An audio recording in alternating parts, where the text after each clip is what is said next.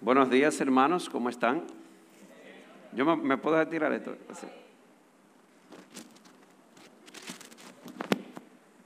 Yo realmente hubiese preferido estar un poquito más cerca de ustedes, pero no por mí. eh, voy a estar hacerlo de aquí arriba, sino para cuidar a ustedes, porque ya me dio el COVID en enero, me pusieron miedo vacuna. Yo creo que si el COVID me da de nuevo, al COVID hay que ponerlo en cuarentena. Tengo más anticuerpos que el virus. Pero ¿verdad? para mantener el protocolo, pero hubiese preferido un poco más abajo. Eh, yo, yo veo que Lima me presenta como si yo no fuera de aquí, ya yo soy de aquí. A usted le faltó decir que usted y Persia son como padres míos también, o sea, esto es así. Eh, ya he venido varias veces, aquí yo tengo varios hijos también. Luis Carlos está, Yocasta, está por ahí. Luis Carlos, María, hay varios muchachos que son de aquí, Lisa. Imagínense ustedes, yo me siento en confianza. Demasiado en confianza. Y me alegra también esta iniciativa, porque hablando con, con Persia, eh, yo veo como que tenemos las mismas preocupaciones eh, como iglesia, como cristianos. Para que tengan una idea, yo pienso que si no estamos en la gran apostasía, estamos cerca eh, ver grandes movimientos evangélicos. O sea, a pesar de las diferencias, siempre denominaciones respetadas, eh, luteranos, grupos bautistas grandes, grupos presbiterianos, ahora realmente abandonar las filas de la fe verdadera para irse en pro de movimientos que son totalmente contrarios a Dios, realmente es doloroso, es doloroso. Y no solamente eso, también ver un asiento más que se vacía en nuestra iglesia. O sea, eso es una realidad. No es solamente aquí, en nuestra iglesia. Muchos jóvenes eh, ya saliendo que en su corazón, tristemente, al menos por el momento, el deseo estuvo, estuvo por encima de la verdad. Pero esas historias no están escritas, hay que seguir. Le confieso que esta semana estuve lidiando con, con la incredulidad por este, este tema. Me pasó como Elías. Pero a mí se me olvidó lo que Dios le dijo a Elías. ¿Cómo que solamente he quedado tú? No, yo tengo siete mil varones que no han doblado su ridiente Baal. Y Pablo dice, y todavía hoy, dice Pablo en su tiempo, en un momento donde los israelitas estaban lejos de Jesús, y le dice, pero mírenme a mí, yo soy israelita, estoy en Cristo, y así Dios tiene un remanente fiel, y seguirá habiendo un remanente fiel hasta que Cristo venga. Así que lo que nos queda es seguir juntos, seguir eh, estimulándonos al amor, a las buenas obras y seguir haciendo nuestro trabajo. La gran comisión, eh, teniendo en cuenta que nos ha tocado vivir tiempos difíciles. Y pensando en este tipo de cosas, yo tenía una cosa en mente, pero terminé trayendo otra. Que como decía el hermano Lima, yo tenía un plan inicial, lo barajé por un segundo y el segundo se barajó también y terminé aquí. O sea, ¿qué le parece? Eh, era simplemente Dios tenía otro propósito de animarnos mutuamente. Eh, iglesias hermanas con las mismas preocupaciones. Les voy a pedir que me acompañen en sus Biblias a el Salmo 133. Salmo 133, versículos 1 al 3. Oh, Capítulo completo. Yo tengo la Biblia de las Américas, pero le había pedido a la joven que me preguntó que sí, que proyecte la Reina Valera, que es la que más utilizamos, y así la tenemos las dos en la mano, ¿verdad? Dice así el Salmo 133, mirad cuán bueno y cuán agradable es que los hermanos habiten juntos en armonía. Es como el óleo precioso sobre la cabeza, el cual desciende sobre la barba, la barba de Aarón, que desciende hasta el borde de sus vestiduras. Es como el rocío de Hermón, que desciende sobre los montes de Sión, porque allí mandó el Señor la bendición, la vida para siempre. Amén. Vamos a orar. Señor y Dios, soberano, creador, sustentador y redentor, a ti te alabamos, porque tú eres digno de suprema alabanza. Tú la mereces y solamente a ti pertenece, porque no hay Dios fuera de ti, ni hay obras que igualen tus obras. Y te damos gracias, oh Señor, porque en tu providencia podemos decir sin fingimiento que tú has movido cielos, tierra y mar para tenernos aquí esta mañana. No somos muchos, pero somos parte de ese remanente fiel que tú has escogido por gracia y que nos ha sostenido. Y es nuestro deseo y oración que nos ayudes a permanecer firmes hasta el día de Jesucristo.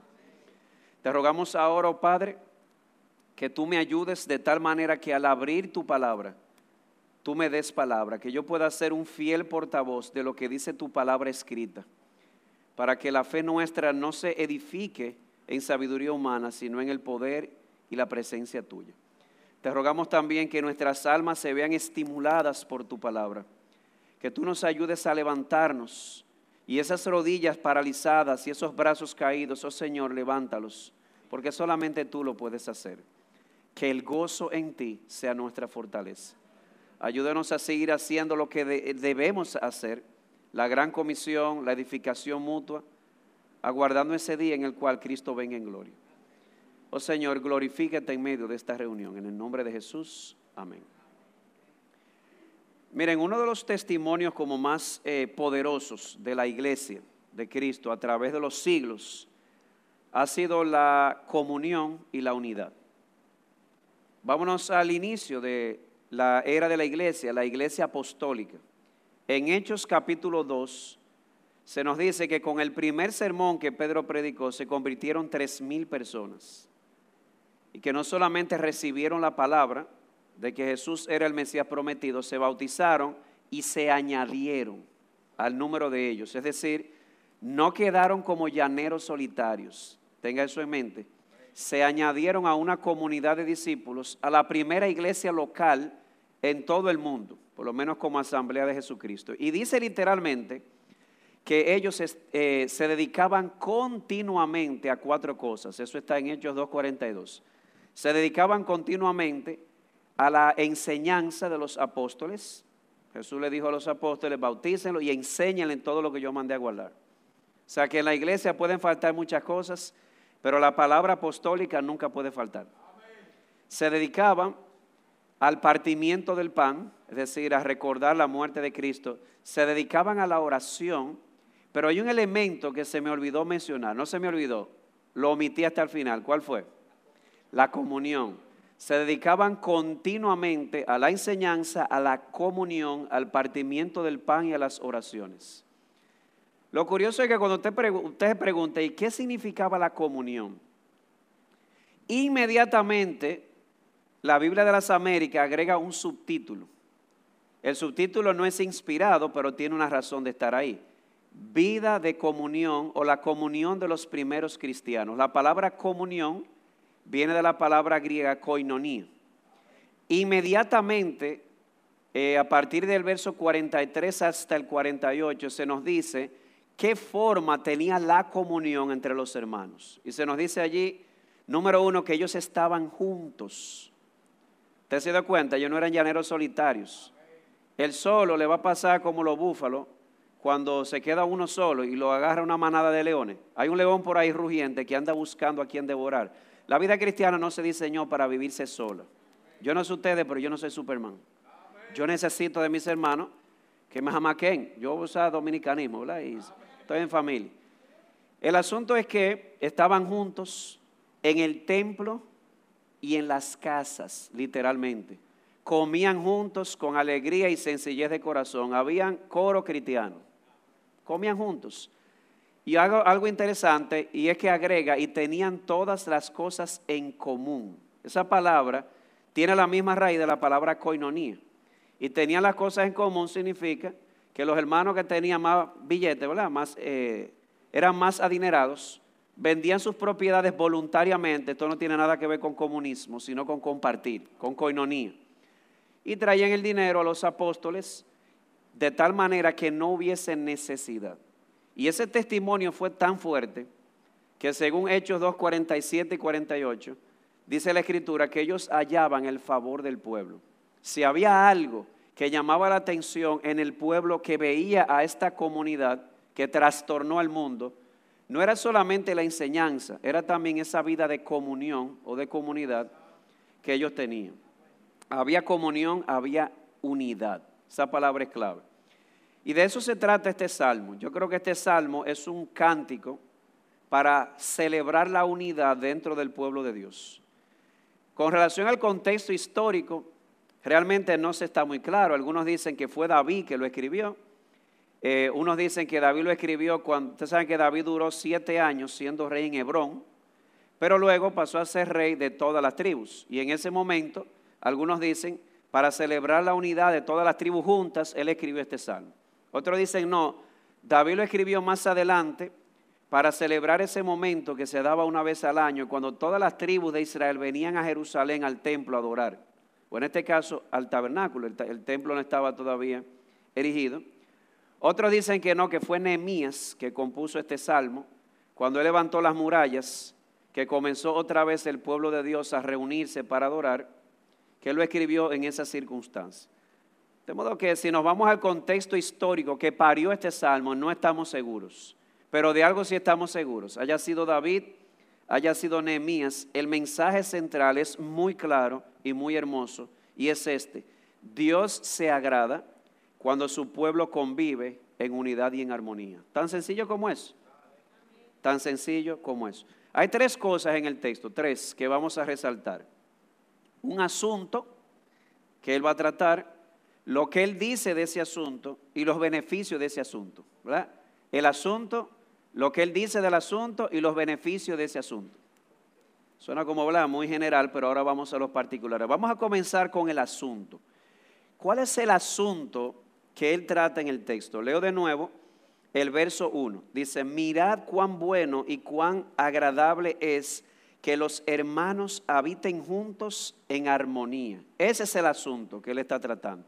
Pero vamos a desglosar eso en tres cosas. Primero, ¿quiénes son los involucrados? ¿Quién me dice? Los hermanos.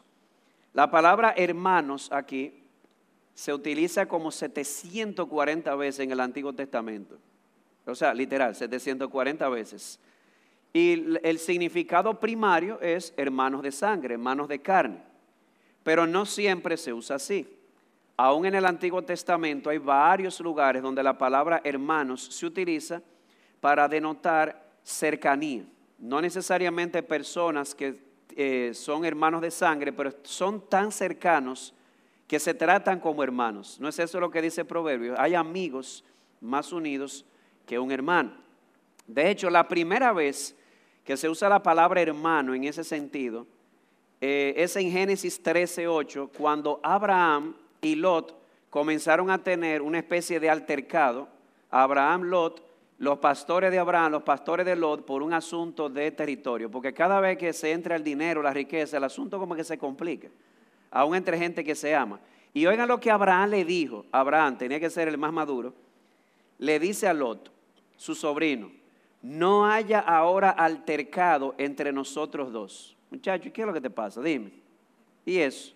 ¿Es que los cuartos te han cegado? Vamos a ponerlo de manera contemporánea. Y oigan ahora, no haya altercado entre nosotros dos, entre mis pastores y los tuyos, y les agrega esto, porque somos hermanos. Pero yo pensaba que él era tío, sí, pero recuerde que la palabra hermano tiene esa connotación. Personas que tienen tanta cercanía que se tratan como si fuesen hermanos. En el Salmo, particularmente creo que el significado podría incluir hermanos de sangre, pero ese no es el punto primario. Si vamos a tomar el contexto histórico, cuando él dice los hermanos aquí, lo que está en su mente es ese momento en el que todas las tribus de Israel venían una vez al año y descendían a Jerusalén para alabar juntos. Ustedes se pueden imaginar ese momento. Doce tribus dispersas, distintas, pero estaban unidas por un vínculo religioso y político y cuyo centro de adoración era Jerusalén porque ahí estaba el tabernáculo y por lo tanto la presencia especial de Dios. O sea, eso era un día muy especial. Una vez al año venían y ahí se reunían como hermanos. La versión griega del Antiguo Testamento se le llama la Septuaginta. Eh, aquí la palabra que utilices adelfos, que es la misma palabra que Jesús utiliza en Mateo 18 para hablar de la iglesia. Si tu hermano peca contra ti, ve y repréndelo. Y al final dice, si no te oye, dilo a la iglesia. O sea, Jesús usa la palabra que utiliza la Septuaginta, allá en el Salmo 133, para hablar de la cercanía que existe entre los miembros de su iglesia, una iglesia que él inició y ha seguido edificando.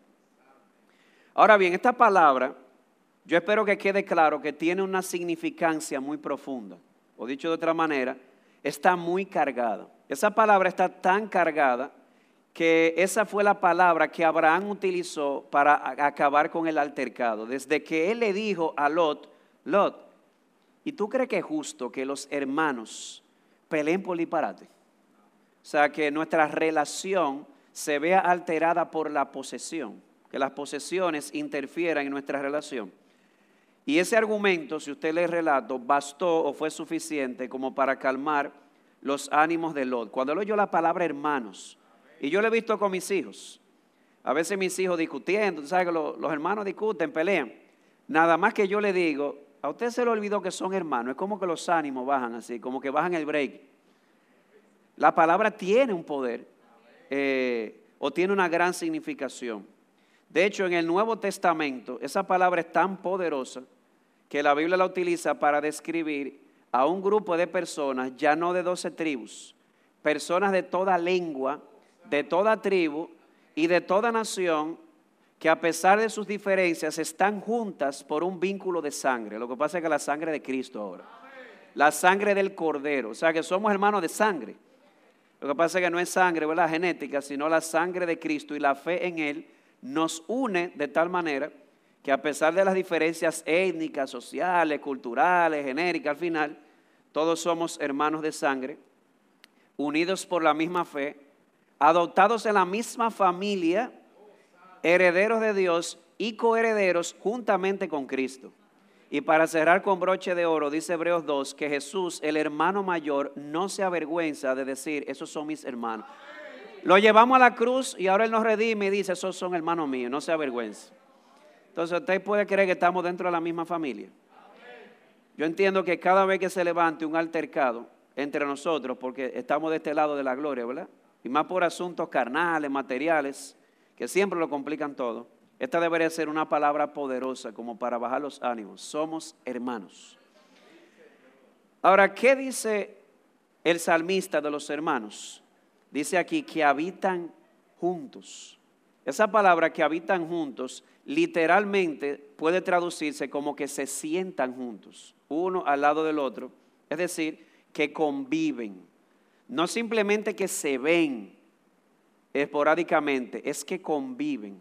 Hay una relación especial. Hermanos que a pesar de no tener un vínculo de sangre, o por lo menos de sangre en el sentido natural, están juntos eh, o conviven juntos.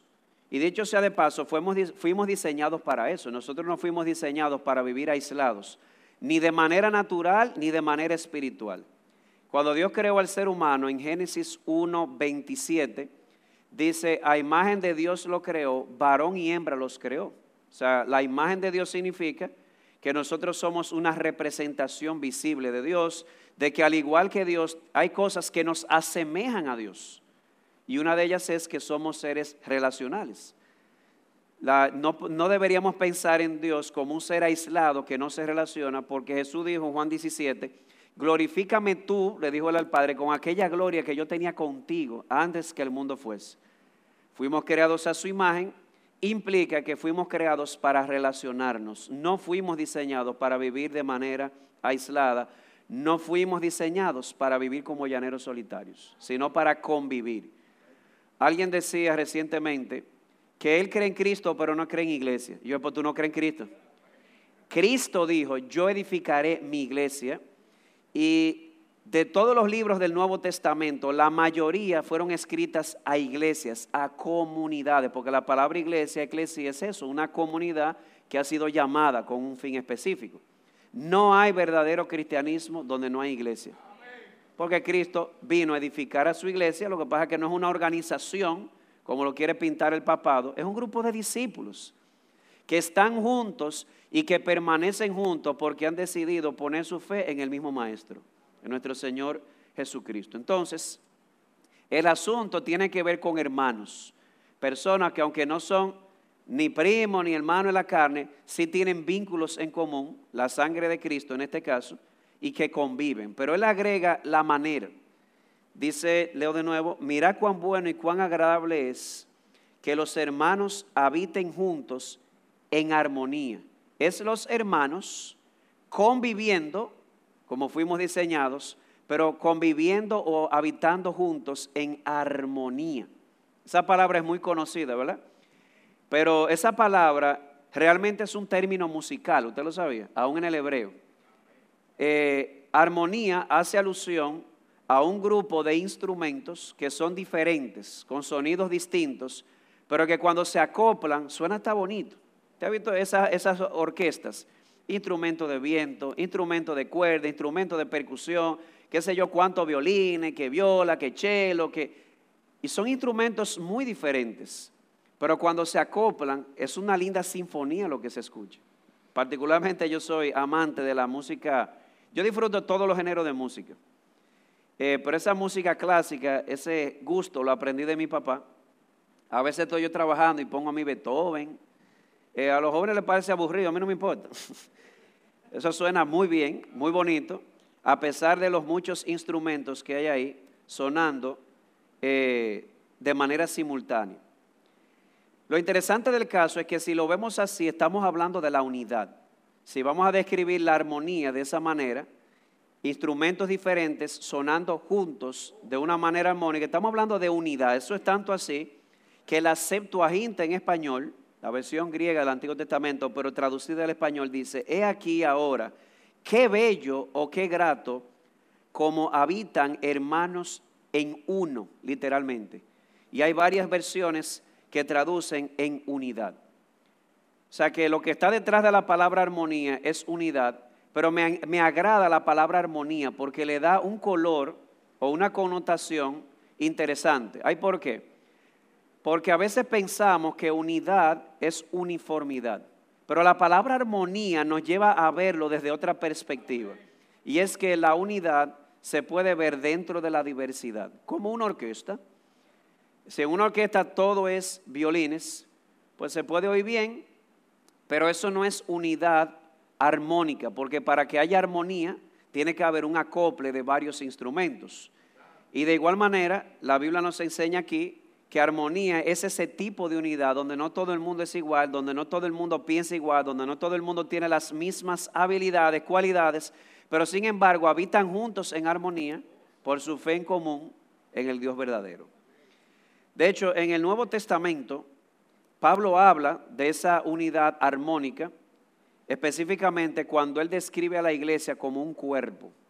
La cabeza es Cristo, la iglesia es un cuerpo que tiene diferentes miembros, cada miembro tiene una función distinta, pero sigue siendo un cuerpo, un solo cuerpo. De hecho, esa unidad en el Nuevo Testamento es una unidad que glorifica a Dios y que edifica a cada integrante. Glorifica a Dios porque Jesús dice en Juan 17, 21, para que todos sean uno ese es el mismo concepto, como tú, oh Padre, en mí y yo en ti, que también ellos sean uno en nosotros para que el mundo crea que tú me enviaste.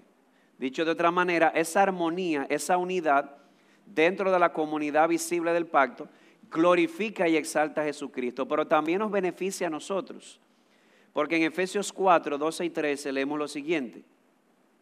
A fin de perfeccionar a los santos para la obra del ministerio, para la edificación del cuerpo de Cristo hasta que todos lleguemos a la unidad de la fe y del conocimiento del Hijo de Dios, a un varón perfecto, a la medida de la estatura de la plenitud de Cristo. Ustedes pueden ver cómo Él conecta hasta que lleguemos a ser uno con la edificación mutua. De modo que, ¿de qué se habla en el texto? Básicamente de la convivencia armónica o en unidad de hermanos en la fe. Sencillo.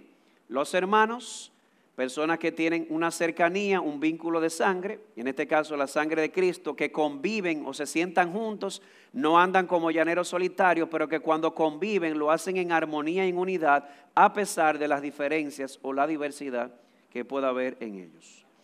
Ahora bien, ¿qué dice el salmista sobre eso? Sobre esa unidad, esa armonía de hermanos en la fe. Verso 1, mirad cuán bueno y cuán agradable es. Lo primero que él hace es que él usa un imperativo. ¿Cuál es el imperativo? Él dice, mira, es que hay algo ahí que llama la atención. Cuando usted ve una familia armoniosa, unida, no le llama la atención. Hay algo que llama la atención cuando yo veo a un grupo de personas distintas que están conviviendo y no se están jalando la greña, como dicen aquí, o cuando se la jalan, después se sanan entre ellos. Sí, porque, ¿verdad? La unidad no significa ausencia de conflictos, pero la misma unidad y la armonía nos lleva a la reconciliación, pero llama la atención. Por eso él comienza diciendo, mirad. Spurgeon dice sobre esto en su comentario El Tesoro de David, se trata de un portento que se ve muy raras veces. Por lo tanto, es digno de que se le preste atención. Se puede ver, pues es la característica de los verdaderos creyentes. Por consiguiente, no dejes de inspeccionarlo. Es digno de admiración. Haz una pausa y observa. Te inducirá a que trates de imitarlo. Termina la cita. De modo que es algo que llama la atención. Y por eso él dice, mirad. Y específicamente, ¿qué quiere el salmista que veamos de ese lugar donde dos o tres hermanos, no necesariamente en la carne, están conviviendo, no viviendo como llaneros solitarios y haciéndolo en armonía o en unidad a pesar de la diversidad? Él dice dos cosas, que eso es, ayúdeme, que es que es bueno y es deleitoso o agradable. Lo primero que él dice es, es bueno, mirad cuán bueno. ¿Qué significa la palabra bueno? Y esto es interesante porque bueno y delicioso, armonioso, agradable son palabras que no significan lo mismo, pero se complementan. Pero bueno significa que posee una natural inclinación a hacernos el bien, a beneficiarnos. Eso es lo que significa bueno, que nos beneficia. Yo quisiera que algunos hermanos terminen de entender esto no te beneficia vivir como un llanero solitario. No fuimos diseñados para eso. Nos beneficia vivir juntos en armonía. Yo soy uno que puedo dar testimonio de que a los 18, mire, casi me fui de boca, pero fue un hermano de la iglesia que me agarró con el espíritu de Juan el Bautista. ¿Usted conoce ese espíritu? Pero en amor. Me rellenó como un pavo. Pero yo estoy en la fe hoy. Y veo ese elemento. Eh, nos beneficia. ¿Y qué tan bueno es? Es tan bueno, eso es lo que me gusta de la literatura poética, que siempre utiliza símiles y comparaciones. Es tan bueno, tan beneficioso que en el verso 3 el salmista lo compara al rocío del monte Hermón. Fíjese que él dice, verso 3, es como el rocío del Hermón que desciende sobre los montes de Sión, porque allí mandó el Señor la bendición la vida para siempre. Es tan beneficioso, tan bueno, que el salmista compara esa unidad armónica o esa armonía entre hermanos al rocío del monte Hermón. El monte Hermón es posiblemente el monte más alto en todo Israel. Estaba a 300 metros de distancia de Jerusalén, pero era muy conocido precisamente por su denso rocío. Y eso era tan notorio que hasta en la literatura poética se usaba. Eso es como usar el pico Duarte en la poesía. Yo soy capaz, le diría yo a mi esposa, de subir al pico Duarte para verte. Bueno, vamos a decir que por su altura a veces se usa, ¿verdad? En la poesía, pues este, por su altura, por su denso rocío, era usado aún en la literatura poética. De hecho, lo estamos viendo. ¿Y cuál es el punto? El rocío tiene una peculiaridad y es que moja la tierra y la hace apta para que dé frutos. Eso es muy importante. La, la, convivencia armónica entre hermanos es tan buena y tan beneficiosa que el salmista la compara al rocío.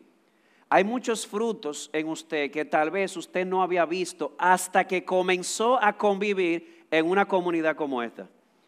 Ah, pero yo no sabía que eso estaba ahí. Lo que, lo que pasa es que el Espíritu quería ponerte en una comunidad y eso que estaba ahí, que Dios te había dado, comenzó a salir. Y eso que Él puso en ti para servir a otro, ahora ayuda a otro a dar frutos. Porque así describe la Biblia eh, nuestra actitud como el fruto del Espíritu, amor, gozo, paz. Yo soy uno de los que piensa que el ideal de Dios es llevar a su pueblo a la madurez. Pero para llegar a la madurez, yo espero que no me malentiendan, yo necesito algo más que la información. Yo tener la Biblia y no tener dónde aplicarla, no voy a llegar a la madurez de esa manera. Mi hermano, lo voy a decir así, si usted se ofendió, problema suyo, estoy en familia. Si usted es lo que dice, ah, yo me tiro el sermón desde mi casa por YouTube ahora, una bendición en el tiempo de pandemia. Pero ahora la pandemia está sacando a la luz lo que había mucho en nuestros corazones. Mire, sí, usted se puede tirar el sermón por YouTube, pero el día que usted resbale no va a haber quien lo rescate. Si usted quiere que esto sea beneficioso y que dé frutos, yo necesito no solamente exponerme a la enseñanza, oigan esto, y se dedicaban continuamente a la enseñanza y luego dice, a la comunión. Yo no necesito, yo necesito no solo escuchar la palabra, yo también necesito un hermano que esté al lado mío que me estimule a aplicar esa palabra cuando yo me esté rebalando. Entonces no va a haber nunca crecimiento. Miren, eso es así en la Biblia. No habrá crecimiento ni madurez en la fe si me quedo solo con la Biblia y no tengo una comunidad donde aplicarla y donde estimularme con ella. Dice el salmista, es bueno. Es tan bueno como el rocío del monte Hermón, el rocío que riega la tierra y la hace apta para dar frutos. Esto es como un rocío, venir aquí a reunirnos, porque esto nos estimula, como dice el autor a los hebreos, al amor y a las buenas obras. Y el amor no es un fruto. Bueno, pues entonces el estimularnos al amor y a las buenas obras, estando juntos, es precisamente como un rocío que prepara mi corazón y lo hace apto para dar frutos, frutos de amor y de buenas obras. Así que mi hermano, no deje de congregarse. ¿Y esto lo están viendo por internet? ¿O lo están grabando? Bueno, yo espero que, yo espero que más gente aquí y en mi iglesia lo escuche también. O en la iglesia de Cristo que estamos pastoreando. Pero no solamente bueno, él utiliza otra palabra que me encanta porque le da otro tenor. A que e, eso es bueno, eso es un sol bien tocado. Pero ahora le agrega un sí bien tocado. Y es que él dice, yo estoy hablando de música, asumo que me están entendiendo, notas musicales. Y él agrega la Reina Valera dice delicioso. Me encanta ese término. Porque cada vez que pruebo el helado de chocolate, yo soy loco con el chocolate, por si algún día me quieren regalar algo, chocolate. O sea, es increíble, yo, yo, como que lo disfruto, yo cierro mis ojos y en ese momento un chocolate se convierte en una experiencia de adoración. Porque la Biblia dice que todo lo que Dios nos da es para, para que lo disfrutemos. Y Pablo dice en 1 Timoteo 4, que todo lo que Dios creó es bueno y se santifica cuando se recibe con acción de gracia. Ah, pues yo santifico el chocolate. Cuando yo lo pruebo así, es una sensación tan agradable. Y dice el salmista que habitar los hermanos juntos en armonía no solamente es bueno, no solamente es beneficioso, es que también es agradable o delicioso. Y usted dirá, ¿y cuál es la diferencia? Hay cosas que son buenas, pero no son agradables nos benefician, pero no necesariamente son muy agradables. Se lo digo de verdad como dentista que soy. Poner una anestesia, usted me entiende, ¿verdad? Es bueno porque le va a evitar el dolor. Una medicina de esas que saben a líquido de freno, son sumamente buenas porque nos benefician, pero no son muy agradables. Sin embargo, la comunión cristiana de la que estamos hablando no solamente es buena, también es agradable. Y es tan agradable, es tan delicioso que el salmista, para que lo pueda entender, utiliza otra figura. Verso 2. Es como el óleo precioso sobre la cabeza, el cual desciende sobre la barba, la barba de Aarón, que desciende hasta el borde de sus vestiduras. Estamos hablando del aceite de la unción que se utilizaba para ungir a los sacerdotes. Y aquí se mencionaron se lo echaban en la cabeza como un símbolo, ¿verdad? De, separación, de consagración, y ese aceite bajaba así por ahí, pero no piense de que en aceite manicero, de que aceite de cocinar, porque eso sería un poco desagradable. No, no es eso, estamos hablando de un aceite perfumado, eh, hecho de varias especias, que realmente tiene un olor muy agradable, sumamente agradable. Se usaba entonces para perfumar. No estamos hablando de cualquier perfume, estamos hablando, este perfume en Agáchate Butí usted no lo va a encontrar. Eso era de la High. Lo preparaban por la India, por esos sitios por allá. Y dice aquí que la comunión cristiana es tan agradable, es tan buena, que él no encuentra otra forma de explicarla que no sea con una ilustración. Es como el rocío que cae en el monte Hermón y lo riega. Es tan beneficioso que hace a la tierra apta para dar fruto. Pero no solamente bueno, es también tan agradable, tan delicioso, tan deleitoso, que él lo compara al olor de este aceite que se usaba para la unción que era sumamente agradable a nuestros sentidos. No me pregunte por marcas recientes, porque yo no uso perfume, me da alergia, pero por lo menos estamos hablando de un olor muy agradable. Así que ya hemos visto el asunto. ¿De qué habla el salmista? De hermanos conviviendo, no viviendo como llaneros solitarios, aislados, sino juntos y juntos en armonía o en unidad. Lo que indica juntos en unidad a pesar de la diversidad, el salmista dice, es que yo quiero que tú mires eso. Mirad, presta la atención, porque es muy bueno, es muy beneficioso para el alma, la hace apta para el fruto, pero también es agradable como el perfume o como el aceite de la unción. Pero de ahí él pasa en tercer lugar a los beneficios de ese asunto. Después de haber hablado de esto y haber dicho lo bueno y deleitoso, ahora él pasa a los beneficios que están en el verso 3 específicamente la última parte, dice, porque, porque es bueno, porque es agradable. Él dice, porque allí mandó el Señor la bendición, la vida para siempre. Quiero llamar la atención en la palabra allí. Allí, ¿dónde es allí? Donde están dos o tres hermanos, ¿verdad? Unidos o juntos en armonía o en unidad. Allí, dice él, a ese lugar en particular, Dios envía.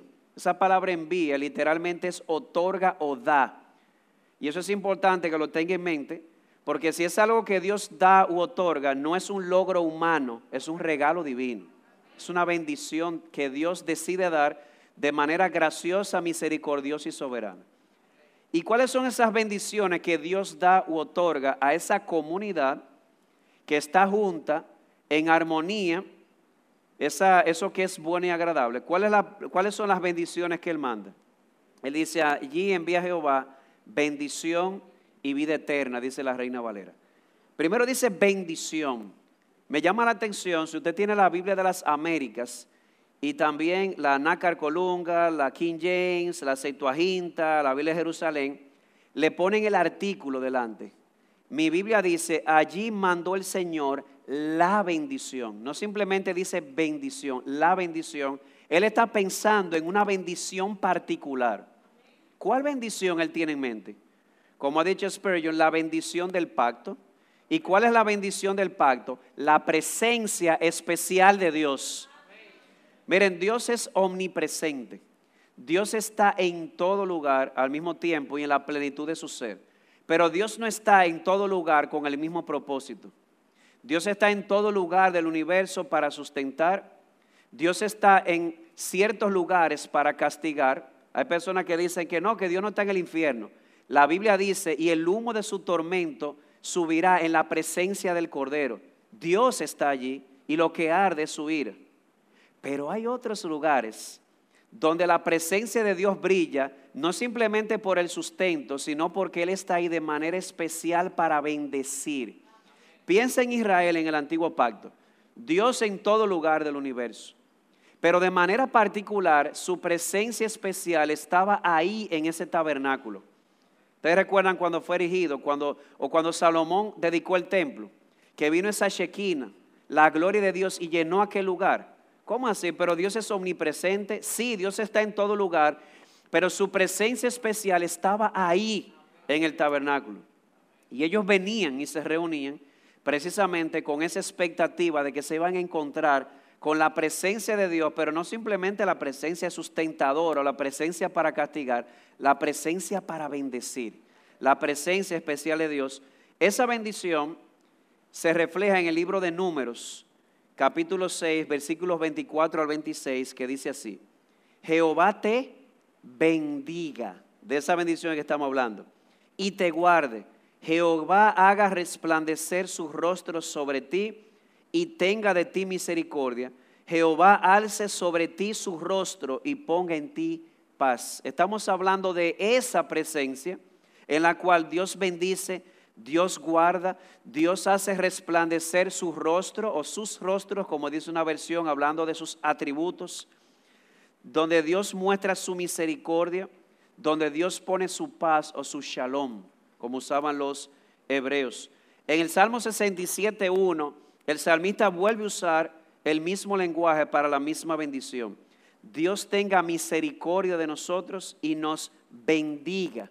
Haga resplandecer su rostro sobre nosotros. ¿Ustedes saben de qué bendición estamos hablando? De la presencia especial de Dios en esa comunidad. Y yo te tengo una buena noticia, ya no estamos en el antiguo pacto, ya estamos en el nuevo pacto. Y el lugar de adoración ya no es un templo físico, es la iglesia. ¿Cómo así? Que el nuevo templo somos nosotros. Y Efesios capítulo 2 dice que ahora Él habita en nosotros por su Espíritu. En otras palabras, que para experimentar esa bendición ya usted no tiene que ir a Jerusalén, nada más tiene que ir a la iglesia. Porque donde estén dos o tres reunidos en su nombre, ahí está Él en medio de ellos. De modo que si usted quiere la presencia especial de Dios, olvídese de que tiene que ir a Medio Oriente. Usted es, más, se lo han puesto más cerca, mi hermano. Más cerca te le han puesto. A mí me queda al frente. Para yo comenzar a experimentar el beneficio y el deleite de esta comunidad, donde Dios ha dicho, ahí voy a estar yo de manera especial. Yo nada más tengo que meterme al baño, yo me levanto eh, media hora antes, bajo faltando cinco y me sobran dos minutos.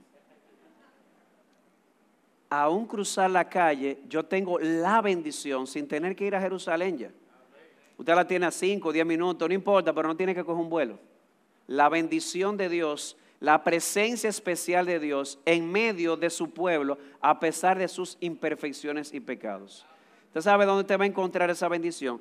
Cada domingo, cuando ustedes se reúnan aquí y empiecen a alabar a Dios, a invocar el nombre de Dios y su palabra se abra y sea expuesta con fidelidad, ahí está Dios en medio de ustedes. De modo que qué gran bendición, qué gran privilegio. No lo han puesto más fácil y aún así nos quejamos. Mira, nosotros somos tan especiales que ahora con esto de la virtualidad, hasta entrar al culto de oración es con un clic y nosotros nos llegamos a 50 los miércoles. ¿Usted me puede explicar cómo es? Ese es el problema nuestro. Se nos ha olvidado el beneficio, el deleite, la presencia especial de Dios donde están dos o tres reunidos en su nombre.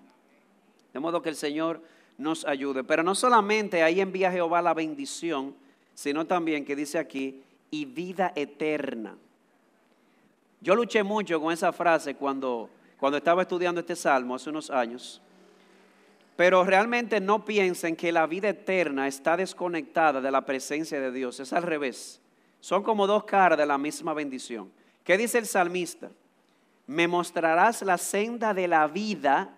En tu presencia hay plenitud de gozo, delicias a tu diestra para siempre. De modo que todo lo que el corazón humano anhela, gozo pleno y eterno, se encuentra en un solo lugar, en la presencia de Dios. Y Dios ha dicho que su presencia va a estar aquí, en medio de su pueblo. Así que él dice, allí envía Jehová bendición y vida eterna. Una traducción dice vida hasta la eternidad. Y usted dirá, pero aquí hay un problema, pastor. O Juanjo, porque yo soy pastor aquí, pero su hermano Juan. ¿Cuál? dice, ¿cómo que vida hasta la eternidad? Porque esta comunión buena y deleitosa se interrumpe con la muerte. Bueno, pero tú no habrás leído la Biblia mía. Porque esa comunión no se interrumpe ni siquiera con la muerte. Estamos aquí ensayando, es ensayando que estamos para ese día en el cual Cristo regrese y personas de toda lengua, tribu y nación entren a la santa ciudad a llevarle tributo al rey. Entonces hay que empezar. Por lo tanto, si hay un hermanito aquí de eso de que usted no soporta mucho, empiece a practicar, porque usted lo va a tener al lado suyo por la eternidad. Lo que pasa es que empieza aquí el ensayo, ¿verdad? Pero allá será para siempre, en la presencia del Cordero. Y a mí me encanta ese texto en Apocalipsis que dice que la puerta de la ciudad va a estar abierta y que las naciones van a traer su gloria al Cordero. ¿Sabe, ¿Sabe cómo yo me lo imagino? Porque decía Luis que la imaginación conectada a la revelación es muy poderosa, cuando está conectada a la Biblia. Las naciones vienen a traer su gloria. Eso es que hay un, yo me imagino un ángel en la puerta. Señor, eh, llegan los dominicanos, dile que pase. Aparecen las hermanas con esas faldas hermosas dominicanas, con un sombrerito de guano, con un sancocho, un mofongo, al rey. Terminar los dominicanos, Señor, le toca a los colombianos y aparecen su, su bandeja paisa. Es decir, estamos simplemente ensayando para lo que vamos a hacer por la eternidad. Estar juntos en la presencia del Cordero. Así que empecemos a ensayar desde ya. Hermanos, ¿qué, lecciones tenemos aquí para ir cerrando? Número uno, hay un proceso que se llama santificación. Si usted el nombre no le cuadra bien, pues piense en esto. La obra que Dios comenzó en nosotros, Él la va a perfeccionar. Nosotros vamos, estamos siendo transformados, dice 2 Corintios 3:18, de gloria en gloria, con el propósito de que cada día nos parezcamos más a Jesús. Algo más de Jesús se tiene que ver en nosotros. Pero para esa transformación Dios ha dejado medios y uno de esos medios es precisamente la comunión. La comunión entre hermanos es uno de los medios que Dios ha dejado precisamente para nosotros crecer a la estatura de Cristo. Porque déjeme decirle, hermano, y ustedes van a estar de acuerdo conmigo, no hay una cosa que saque más rápido un pecado o un ídolo de nosotros que estar codiándonos con otro hermano. Yo no sé ustedes, pero yo he visto ídolos míos que yo no veía. Y fue precisamente por estar dentro de una comunidad, eh, de una comunidad. El día que un hermano necesitaba ayuda y yo no quería levantarme porque estaba viendo televisión. Ese día Dios me mostró, hay ídolos en ti que todavía hay que seguir trabajando con. Una misericordia de Dios que esté usando una comunidad para mostrarme que el trabajo se empezó, pero no se ha terminado todavía. Entonces, si tú quieres que esa obra que Dios comenzó en ti sea completada, no falte la iglesia. Y cuando digo iglesia, yo no estoy hablando solamente de la reunión los domingos. Yo estoy hablando de mantener también la comunión, la unidad con los hermanos. ¿Qué grupos pequeños? ¿Qué venir a la iglesia a adorar juntos? Que tener tus mejores amigos en la iglesia. Dime tú, uno tiene compañeros que no son creyentes, pero ¿qué me puede decir un no creyente? Le voy a decir lo último que me dijo uno. Yo estaba en la universidad. Por la gracia de Dios, el Señor me preservó y mi esposo y yo llegamos pura de matrimonio. Pero yo recuerdo una vez, estaba en una exposición esto es para ilustrar, por favor, no llamando la atención sobre mí, la gloria sea a Dios. Y llega una joven, qué sé yo de dónde, y empieza a preguntar por mí, y ella como interesada. Y entonces me dice uno de los muchachos, mira, esa jeva que está allá está preguntando por ti, está interesada. Yo le dije, yo tengo novia. Lo mínimo que me dijo fue gay, mínimo. Él no podía como entender eso. Y entonces yo le decía, novio, mira, yo tengo un Dios a que sirvo, yo tengo una novia y yo no puedo traicionarla. No, pero que ella no la va a saber. Eso es lo que me dice un no creyente. ¿Qué es saber de lucha? Las luchas mías solamente las puede entender una persona creyente, regenerada. Que hemos sido regenerados en nuestra mente, pero que tenemos lucha en la carne. Por esa razón, busque a su mejor amigo aquí adentro. Y vamos a empezar, hermanos, porque en el caso nuestro ya es un poco más fácil, pero yo tengo una preocupación fuerte en nuestra iglesia y es la generación que va de 17 a 24. ¿Cuál es mi, preocupación? Que yo estoy viendo, ¿sabes lo que es eso? Yo decirle a un hermano, porque yo privo en el pastor Aroche, a veces, mira, tú viste a fulanita, una hermana. ¿Y quién es ella? Él tiene cuatro o cinco años en la iglesia y no conoce a esa hermana. Y yo le enseño la foto y me dice, ah, pero ella es bonita. Y digo yo, y de corazón también, y tú no la conoces. No se conocen y es posible. Y eso está pasando en nuestra iglesia. Y el problema es que si no hayan sus amigos dentro de la iglesia, ¿dónde lo van a buscar? Entonces, ¿qué vamos a hacer? Precisamente por ese problema y como el enfoque del diablo, el enfoque del diablo es la familia, eso es lo que él quiere destruir, pues vamos a trabajar con la familia, vamos a buscar la oportunidad de que nuestros hijos crezcan juntos. Yo le digo a los hermanos, oye, yo estoy como Abraham, ¿cómo? Buscando pareja para mis hijos en Redil, de manera indirecta, así que lo vamos a juntar contigo, yo quiero que nos juntemos. Los domingos, no, yo estoy orando por unos, unos siervitos ahí para Lía. Yo no digo nada, yo no digo nada porque no puedo forzar, pero yo estoy buscando que se junten. Si de ahí para allá se da algo, amén. Mire, mi hermano, a mí no me da vergüenza decirlo, porque yo estoy como Abraham. Yo quisiera que mis hijos tengan sus amigos en la iglesia y que busquen pareja en el redil. Ya sea en el redil aquí o quién sabe, tal vez te la mandamos para acá, Peche. Pero que crezcan juntos. Nosotros hicimos una actividad la semana pasada, padres con hijos, varones. Era cómo entrenar a tu perro. Pero era ¿verdad? una estrategia fue, llamó mucho la atención, hubo un devocional, un tallercito, cómo entrenar a, un perro. Yo, tenemos un hermano allá que es entrenador, usamos la perita mía. Pero yo quiero que usted hubiese visto ese círculo así, como de 35 o 40 personas, padre con su hijo al lado. Eso fue glorioso. Y entonces ver a un carpito de este tamaño decir, fulano, un amiguito, y fue le dio un abrazo. Cuando yo empecé, yo dije, eso es lo que nosotros andamos buscando. No solamente que los padres le dediquen tiempo a sus hijos, sino que también nuestros hijos crezcan juntos en armonía, porque eso es bueno y es agradable. O sea que hay que empezar desde ya. Buscar que nuestros hijos crezcan juntos. Eso no garantiza que realmente van a ser creyentes, pero ayuda bastante. A mí particularmente, haber crecido en una sociedad de jóvenes tan unidos, de 32, 31 estamos en la fe, de ese grupito. Hay uno que no está en la fe, pero ese, nada más que le hablen de fe y se le salen dos lagrimones. Esa historia no está escrita, ahí está la palabra, sembrada. Entonces seguimos. Eh, otra cosa, hermanos, a pesar de eso, hay que, hay que ser claro, ¿verdad? Cada punto en la I. Precisamente a, propósito de la caída con Adán y Eva, las relaciones se han visto alteradas, ¿verdad? El pecado ha afectado nuestras relaciones y por lo tanto lo que debería ser bueno y agradable a veces se torna malo y desagradable. Porque siempre hay de todo en la viña del Señor, ¿verdad? Entonces lo que quiero transmitir con esto es que precisamente por el pecado que yo tengo, yo no sé el otro, pero yo el mío. Porque eso es lo bueno, que uno dice, ay, no, que yo quiero verme en este tipo de ambiente, porque aquí yo tengo todo cristiano, pero se le olvida que lleve el corazón de él. Siempre va a haber problemas. Pero por esa razón vamos a tener que esforzarnos en cultivar este tipo de unidad de la que estamos hablando, este tipo de armonía. Primero, para cultivarla se necesita sumergirnos en la palabra. ¿Por qué? Porque la unidad no es una unidad porque sí, es una unidad en la fe.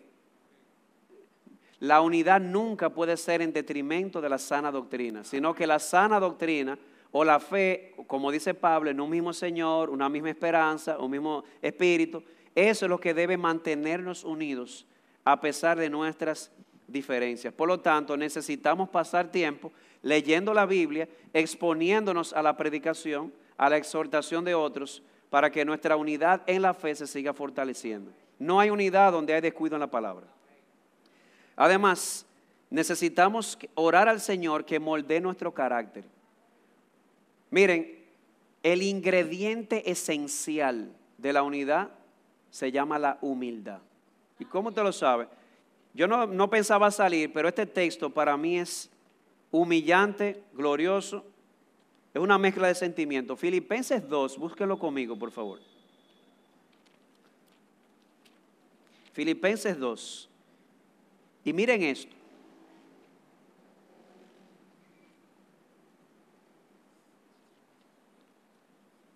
Hay que esforzarse, ¿verdad?, para cultivar este tipo de unidad. Para eso yo necesito sumergirme en la palabra, pero necesito orar que Dios trabaje conmigo, porque yo necesito el, ingrediente esencial de la unidad, que es la humildad. Efesios 2. Leo, eh, perdón, Filipenses 2. Filipenses 2.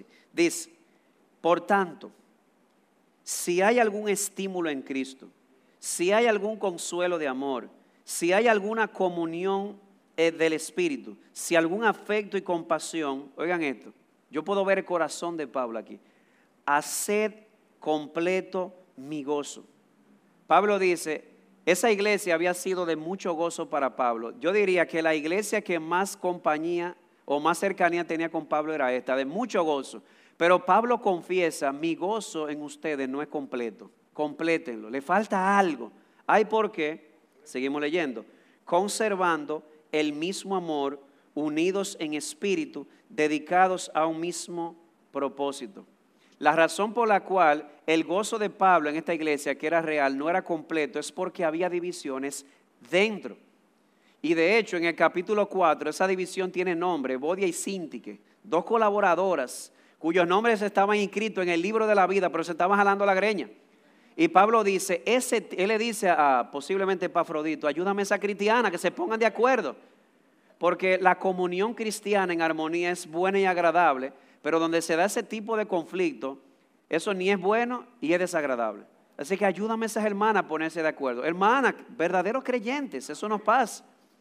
Y él dice, completen mi gozo. ¿De qué manera? Cultivando esa unidad, el mismo sentir, el mismo propósito. Pero miren ahora, verso 3, nada hagáis por egoísmo o por vanagloria, sino que con actitud humilde, dice mi Biblia, no sé cómo dice la Reina Valera, con humildad, cada uno de, de vosotros considere al otro como más importante que a sí mismo, no buscando cada uno sus propios intereses, sino más bien los intereses de los demás. Y luego te pone cuatro ejemplos. El ejemplo de Cristo, quien se dio a sí mismo, a pesar de que era Dios, para servirnos. El ejemplo de Pablo, el ejemplo de Timoteo y el ejemplo de Pafrodito, así uno detrás del otro, para modelar el tipo de humildad que se necesita para ese tipo de unidad.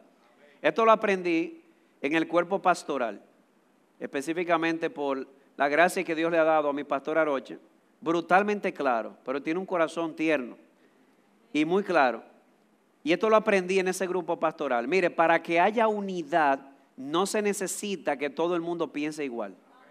Lo que se necesita es que haya un corazón humilde, que esté dispuesto a ceder cuando el otro tiene la razón. Eso es todo. Nosotros somos cuatro pastores, cuatro, y usted cree que pensamos igual. Nosotros nos jalamos la greña de vez en cuando, aunque al pastor Ocho no le queda mucho, ni al pastor Amiri, pero el pastor Ramón y yo sí, pero no siempre estamos de acuerdo. Pero oír a mi pastor más viejo decir, ustedes son mi pastor. La filosofía mayoría es unidad, la aprendí yo en el cuerpo pastoral. Usted sabe lo que ver, una decisión donde tres estamos de un lado, el pastor más viejo está del otro, que tiene más influencia que nosotros, más experiencia, y él dice, mayoría es unidad y se suma a nosotros. Eso es unidad, donde no todos necesariamente pensamos igual, pero entendemos que lo que se necesita es la humildad para hacer lo que nos beneficia a la mayoría. Entonces, necesitamos trabajar para ese tipo de armonía y unidad, no solamente sumergiéndonos en la palabra, sino orándole a Dios que trabaje con nuestro orgullo. Porque ese es el punto. Eso es, o hace lo que ellos dicen o me llevo la pelota. ¿Tú has visto eso cuando están los muchachos jugando? Ah, no, yo soy dueño de la pelota, me la llevo y no juega nadie. Eso no funciona así. Si al final la mayoría es beneficiado con un proceder, pues vámonos por ahí. siempre y cuando no se violen los principios de la palabra de Dios. Porque como decía, la unidad no puede ser en detrimento de la verdad. Tiene que ser unidad en la verdad, pero una verdad abrazada con humildad. Así que Evodia y Sinti, que no tenían problemas doctrinales entre ellas, parece que era un conflicto de cómo hacer las cosas. Eso no pasó allá. Dos hermanas estoy hablando confidencial, ¿eh? no, yo no voy a mencionar nombres, dos hermanas de peso. De esas hermanas que cuando tienen un conflicto lo sienten los 400 miembros de la iglesia. Y esa hermana un conflicto porque una decía tenemos que hacer esto y la otra decía tenemos que hacer este asunto. La misma doctrina, el mismo deseo de agradar a Cristo, pero enfocadas en cosas distintas, jalándose la greña y las mujeres dividiéndose. Yo soy de fulano, yo soy fulanito. ¿Y qué es eso? Por eso es una niñada, con todo el respeto, ¿verdad? Hasta que se juntaron con uno de los pastores de allá. Y le dijo, por eso es sencillo, si Dios te llamó a ti a hacer esto, pues haz eso. Porque por eso que te van a pedir cuenta por lo que Dios te llamaba a hacer. Y a ti te llamaron aquello, pues trabaja en aquello. No tiene que haber conflicto. Si Dios te llamó a trabajar aquí, pues trabaja ahí. Si a ti te llamó aquí, trabaja aquí. Y no forcen a nadie. Si llamó a un grupo de hermanas a apoyarte a ti, pues amén. ¿Por qué tenemos que tener un solo ministerio en la iglesia? o sea, eso no tiene sentido. Ustedes pueden ver, no es que todos pensemos igual, es un corazón humilde lo que se necesita, que esté dispuesto a ceder para el bien de la mayoría. Además de trabajar para ese tipo de armonía, yo estoy consciente de que dentro de la iglesia hay unos hermanitos que son difíciles de soportar. ¿Usted le ha tocado eso? Y cuando viene a ver, yo soy uno de ellos. La Biblia dice eso, de que nos ha tocado eh, dentro de la comunidad algunos hermanos que vamos a llamarle de manera más bonita, su santificación va más lenta. vamos a decirle así. Pero usted sabe algo, la única manera de trabajar por la unidad y la armonía en ese contexto es poniendo a Cristo en el medio. si yo no veo a Cristo entre ese hermano y yo, va a haber problemas. O sea, Cristo dio su vida y tumbó la pared intermedia de separación para acabar con las enemistades. Oigan lo que dijo Dietrich Bonhoeffer en su libro El costo del discipulado. Sin Cristo en el medio, el camino va siempre a estar bloqueado con mi ego. Una frase sencilla, pero a mí me impactó. Si Cristo no está en el medio, o entre yo y ese hermano conflictivo, va a estar mi ego por el medio. Yo no sé usted, pero yo no quiero mi ego porque no resulta, ¿no? Tiene que ver a Cristo en el medio. Además recuerde esto, por más conflictivo que sea, ese hermano costó lo mismo que usted. Costó el mismo precio, está adoptado en la misma familia, es heredero igual que usted, coheredero juntamente con Cristo. Y vuelvo y le repito, empieza a ensayar. Porque te lo van a poner, Cristo te lo va a poner de maldad al lado tuyo allá en el cielo. O en la nueva creación. De modo que debemos trabajar con eso. Recordemos, hermanos, y esto es sumamente importante, que la comunión de ese tipo glorifica a Dios. Jesús dijo que sean uno como nosotros para que el mundo crea que tú me enviaste. Pero no sé si habías visto la otra cara de la moneda. Cuando ese tipo de unidad no se da, realmente el mensaje que recibe el mundo es el contrario. O sea, ¿para qué yo no me siento ni atraído, diría un impío, un impío acercar, como dijo una vez una persona, yo no soy cristiano porque yo no soy chimoso. O sea, que parece que estuvo dentro de una comunidad y me decía un día que dentro de un grupo, en los ministerios de oración, usted sabe que siempre se usa eso, te voy a decir esto de fulano, pero es para que ore. Mi hermano, pero si usted está interesado en el hermano, cállese. Trátelo en privado. Jesús dijo en privado. Entonces esta persona quedó impactada, no le fue ni bueno ni agradable, que ahora salieran ciertas cosas a la luz y ahora la persona no quiere saber ni de la iglesia ni de Jesús. Claro, eso es un problema de esa persona. Yo le dije un día, tú tienes que estar claro que no fue Jesús el que te falló, fuimos nosotros. Perdónanos. Pero el punto es que hay que ver la cara contraria, donde no hay este tipo de unidad o armonía, el nombre de Cristo nunca va a ser glorificado. Dios se glorifica donde hay armonía, y armonía no significa falta de problema, significa un corazón sintonizado con Dios, que aun cuando hay problemas, terminamos sintonizándonos de nuevo. Y por último, yo no sé si hay aquí una persona, puede ser que sí o tal vez no, que realmente no sea, entiendo que todos son creyentes, ¿verdad? Porque son líderes, pero no sé, tal vez hay alguno aquí invitado o que llegó de paracaídas, como sucede en República Dominicana, que no sea creyente, yo te diría, considera lo que te estamos diciendo. Como dice el salmista, mira, considera qué bueno es habitar los hermanos juntos en armonía. Porque te voy a decir algo y te lo digo desafiándote en amor. Yo recientemente oí un católico decir, no, porque ustedes los evangélicos están todos divididos. Nosotros creemos lo mismo. Dícese de lo que dice el Papa, lo hacemos sin preguntar. Así no.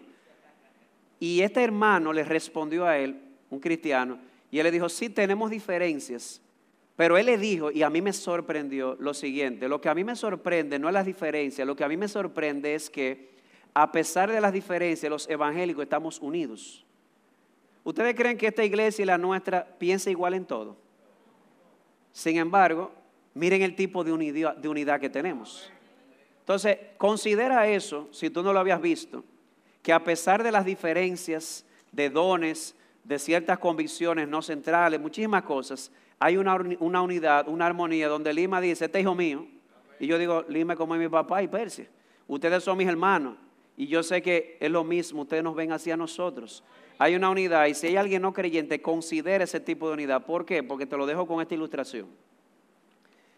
Si tú vas a un teatro y tú ves muchas personas con instrumentos distintos y que todos comenzaron eh, o que comienza la función y todos los instrumentos comienzan a sonar, pero tú te das cuenta que todos se acoplan, ¿cuál es tu conclusión? Ah, no, tiene que haber un director. Precisamente cuando tú ves este tipo de armonía, te aseguro que hay un director que está detrás. Ese director es nuestro Señor y Salvador Jesucristo y le servimos a Él y por Él nosotros estamos juntos a pesar de tener ciertas diferencias.